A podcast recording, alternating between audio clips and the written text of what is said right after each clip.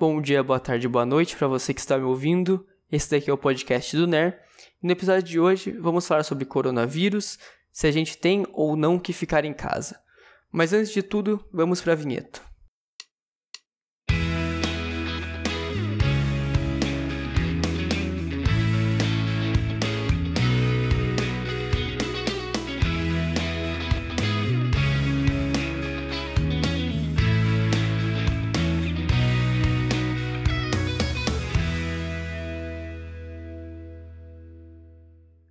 Mas então é isso, pessoal. Como eu disse na introdução, vamos falar sobre coronavírus, sobre ficar ou não em casa. E eu gostaria de agradecer, antes de tudo, ao seguidor que mandou lá no Instagram essa sugestão de tema. Eu pedi para mandarem temas e tal, e ele mandou é, essa ideia de ficar ou não em casa. Aí eu falei, bom, um tema importante, interessante, vou falar. Se você não segue a gente lá no Instagram, é arroba podcast do NER. Também tô no Twitter, que é o mesmo arroba. E vamos pro episódio. Antes de dar minha opinião concreta, eu queria deixar dois tópicos claros. Que eu sou de São Paulo, eu sou do interior de São Paulo, na verdade. Então, como eu não sou um especialista, eu não quero tentar falar de coisa que eu não sei. Então, por isso eu não vou tentar falar de outras regiões, de outros estados, eu vou falar da minha vivência, como eu vivo na minha cidade, como que está acontecendo. Eu acredito que apesar de ser uma visão particular, muita gente vai se identificar com isso. E o segundo tópico é que quando eu estiver falando sobre evitar aglomerações, eu estou falando sobre aglomerações desnecessárias. Então eu não estou dizendo sobre trabalhar ou até alguma coisa que envolva o trabalho, como uma confraternização, que apesar de não ser o ideal, não ser um negócio legal para o vírus, eu consigo compreender que infelizmente acontece. Deixando tudo isso claro, vamos para minha opinião.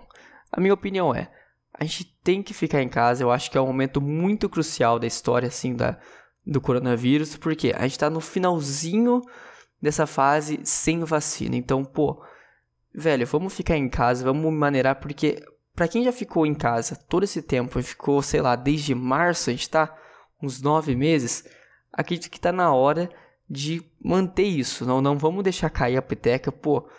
Ninguém quer agora no finalzinho acontecer alguma coisa trágica, perder algum ente querido ou até morrer a pessoa que tá pegar, você pegar e morrer, tá ligado? Não é interessante, acho que você não quer isso. Os casos estão aumentando sim. Inclusive, hoje saiu no Globo que o Brasil tem a maior média móvel de casos de Covid desde agosto. Ou seja, com essa abertura de comércio, com o pessoal afrouxando as medidas de isolamento, estão aumentando os casos, tá ligado? Eu acho que vai ter muita gente que não vai acreditar, falar, não, os casos são errados, o governo, blá, blá, blá, blá. Mas, na minha opinião, que é claro, assim, eu vejo nos dados, estamos aumentando sim. E se os dados estiverem errados, eu acredito que, na, na realidade, a gente está com mais casos do que nos dados. Porque como a gente não tem teste direito, a gente não tem todo um sistema bom, o sistema ficou fora um tempo aí, foi hackeado, então, pô, eu acho que a gente deveria até ter mais casos do que estão notificando. E o mais engraçado e triste disso tudo é que no início da pandemia, lá para março, eu via muita gente da minha idade, eu tô com 21 anos, nessa faixa de idade assim de 20, 15, 25, até 30 anos. O pessoal ficava, ah, ficar em casa, hashtag respeito os profissionais de saúde, super legal, blá blá blá blá. E você ficava, mano, nossa, ficar em casa é legal, é descolado, é maneiro. Eu via muito, mas muito amigo meu nessa, tipo, de ficar colocando isso daí. Beleza, eu concordo totalmente que é legal ficar em casa.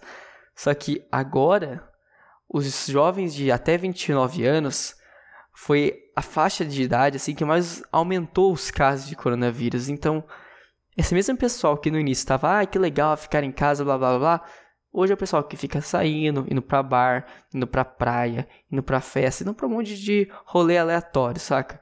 Eu, sinceramente, não acho muito errado você sair com dois, três amigos, quatro amigos ali, uma vez a cada, sei lá, dois meses, dar uma saidinha bem pouca coisa. Eu não acho que você é o maior problema do universo, tá ligado? Eu acho que, mano, eu acredito que tem que ter um meio termo, todo mundo é humano, todo mundo precisa também de dar uma diversão, né? Só que, cara, ir pra bar, ir pra praia, isso daí é totalmente desnecessário. Tem gente aqui na minha cidade, velho, marcando festa para 500 pessoas. Qual é a necessidade disso, tá ligado? Isso não é questão de, pô, tenho que sair por causa da minha saúde mental e blá blá blá. você sair com poucos amigos, beleza, você tem que socializar um pouco, é compreensível. Sair, claro, ficar em casa, tipo assim, chamar, vem aqui em casa, pessoal. Não tô falando pra sair com um bar, né, tá ligado? E, pô, é complicado isso daí, cara. E eu fico mais triste disso tudo porque eu sinto que não um respeito com os profissionais de saúde, cara. Os caras estão ali o ano inteiro se matando, se esforçando, cara, dormindo pouco. Eu tenho uma amiga minha que tem a mãe dela como profissional de saúde e, cara, me conta como é complicado, tá ligado? E é triste, eu fico imaginando você ver a sua mãe sofrendo, se matando para conseguir resolver uma parada complicada como o coronavírus e o pessoal saindo pra bar, estando nem aí acredito que falta uma empatia, da gente se pôr no lugar do próximo, falar, pô, não vou sair, cara, porque se fosse a minha mãe, se fosse meu pai, se fosse algum um ente próximo meu que eu goste, trabalhando nessa área, eu não gostaria que isso demorasse mais, eu não gostaria que fosse mais gente lá, eu não gostaria que essa pessoa tivesse mais suscetível a pegar, saca? Então, é complicado, cara. Eu, eu sinto que o pessoal não tá nem aí pro próximo. E além de tudo, além de a gente estar tá chegando no final da guerra contra o coronavírus, a vacina tá chegando, cara. A gente tá em dezembro agora, já estamos aqui em São Paulo, marcado para janeiro começar as vacinações, se tudo der certo, se, a, se for aprovada pela Anvisa, a Coronavac. Mano, não tem por que você se arriscar agora, cara. Porque você vai querer agora no finalzinho que a vacina já tá chegando aí dessa sorte. Claro que a vacina não vai ser para todo mundo. Não tem como produzir para todo mundo. Então a gente vai ter que fazer uma triagem, como já foi passado o plano. Vai começar pelos grupos de riscos mais velhos, os profissionais de saúde, que, cara, infeliz, infelizmente não, né? É o certo, tá ligado? Eu acho que. Claro que a gente gostaria que todo mundo pudesse tomar e ficar tranquilo. Mas como é limitado, vamos fazer assim. A gente tem que ir aos poucos e se já chegou para esses profissionais de saúde, para o pessoal com mais idade, cara, em alguns meses já chega para mais gente, tipo, na minha idade, o pessoal até um pouco mais novo, e dá para sair de boa, cara. Você já vai sair com mais tranquilidade. E é legal, tá ligado? Não ficar nessa de sair tenso. É complicado. E mudando de assunto rapidamente sobre a questão da vacina, uma coisa que me pega bastante, que eu penso muito sobre o coronavírus, é questão do governo. No governo eu digo todo mundo, seja presidente, seja o Ministério da Saúde, seja o governador, seja os prefeitos. Eu acho que todo mundo, pelo menos que eu sei, que eu conheço, que eu pesquisei a respeito, tá errado. Vamos por partes. Primeiro, o presidente. Eu sinto que o Bolsonaro ele não tem uma, um preparo, saca? É um cara que ficou muito tempo preocupado com coisas desnecessárias, falando de, de remédio pra verme, de falando de cloroquina, e mais querendo mitar, querendo chamar atenção do que fazendo algum plano para realmente ajudar a população. E além dessa tira de fumaça que o Bolsonaro lança toda hora em relação ao coronavírus, no meio disso tudo, exatamente em 6 de fevereiro de 2020, ele assinou a lei 13.979, que é uma lei que no artigo 3 dá autonomia para governadores e prefeitos de lockdown, de estabelecer vacinação obrigatória, que são esses tópicos que o próprio presidente e a sua base de aliados fica criticando. Então, eu vejo, meu, qual que é a ideia, qual que é o plano, saca? O cara tá falando uma coisa, mas faz outra, e você fala assim, cara, qual, qual, qual que é a intenção desse cara e como ele consegue também né, manipular a sua massa, seu rebanho de apoiadores. Também falando sobre agora o Ministério da Saúde, o Ministério da Saúde foi trocado milhões de vezes, saiu um monte de gente boa para entrar agora um cara que a gente nem sabe direito quem é, que fica essa coisa de militar, então eu não confio também no Ministério da Saúde, eu acho que não está fazendo um bom serviço. O governador, que, que no caso de São Paulo é o Dória, também é decepcionante, é frustrante ver como esse cara age.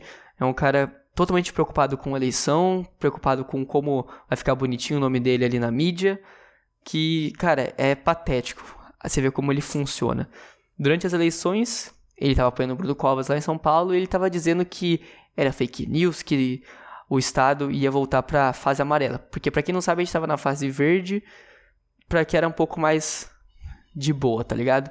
E como é, voltar pra fase amarela ia fechar as coisas e eu ia perder apoio popular e apoio na mídia, o Dória falou que não ia voltar para a fase amarela. E logo após o Bruno Covas ganhar, no dia seguinte o Dória vem, vamos fechar e tal, blá blá blá. Eu já acho certo fechar, só que você vê que o cara tá ali, ele tá vendo que tá aumentando os casos, que tá complicado. A Santa Casa esses dias anunciou de que 100% do leito de UTI estão ocupados. Ele, ele, percebendo que tá tudo dando errado, ele fala: Não, eu vou segurar porque senão meu candidato não vai entrar. E você vê, meu, é um cara que não tá nem aí pro povo, é um cara preocupado em quero tá bonitinho na manchete, quero tá bonitinho nas eleições. E é isso, mano. É ridículo como, como esse cara funciona, tanto que ele entra em incongruências toda hora. Você vê ele falando umas coisas e fala assim, velho, não faz sentido o que você tá falando. Porque, vamos dizer assim, ó, ele voltou pra fase amarela. Então o que, que ele disse? Vamos reduzir o, o, horário de funcionamento dos comércios para evitar aglomerações. Que, meu, ao meu ver, não faz sentido isso. Porque você vai estar diminuindo o tempo. Como que vai diminuir a aglomeração? Porque menos tempo, mais gente ao mesmo tempo, né? Beleza. Aí agora, no final do ano, ele vira e fala: ah, como tá o centro lotado e tal, então vamos aumentar de novo o tempo de funcionamento para evitar aglomerações. Aí você fala, meu, mas antes você estava dizendo que diminuir o tempo evitava aglomeração. Agora você está falando que aumentar o tempo diminui a aglomeração também. Eu falo, meu, que, que? Tá ligado? Qual que é o sentido disso, saca? Então é triste porque você vê que no Brasil a gente não tem um apoio de um governo bom, de um presidente, de um governador. Você vê a população também espalhando besteira no WhatsApp direto. Eu nem quero muito entrar nesse tema porque eu fico, cara, é impossível, eu não consigo entender como que as pessoas vê texto de WhatsApp e falam, essa é a verdade, vou compartilhar. Esses dias eu recebi um texto que era de um médico italiano falando de que o coronavírus e a sua vacina é um plano de exterminação em massa, então se você tomar você vai morrer e, e que vai começar pelas crianças, a vacinação e tal. E você fala assim, velho, sério mesmo que você acredita num negócio desse? Se você que estiver me escutando agora acreditar nisso, achar que esse, essa é a verdade, coloca nos comentários porque eu quero realmente dialogar com você. Eu não vou te xingar, não vou ficar revoltado, ah, blá blá blá blá. Não, tô tranquilo, vou falar de boa. Isso serve para todo mundo. Quem quiser dar uma comentada aí pra gente trocar uma ideia, eu vou tá respondendo todo mundo. Eu adoro quando vocês comentam. E eu acho que o episódio por hoje é só. Tô fazendo uns testes aqui no podcast.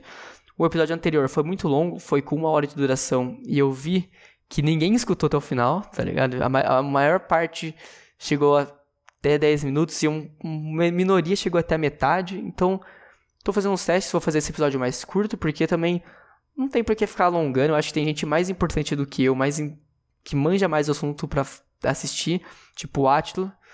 Então, meu, é isso. É, agora vou dar alguns avisos no canal sobre o podcast. Se você está gostando, dá um like, se inscreve aí, compartilha com seus amigos. A gente tem outros episódios sobre vários assuntos diferentes, desde música até tecnologia. E em específico tem um episódio que é o episódio 2, falando sobre uma história que aconteceu comigo.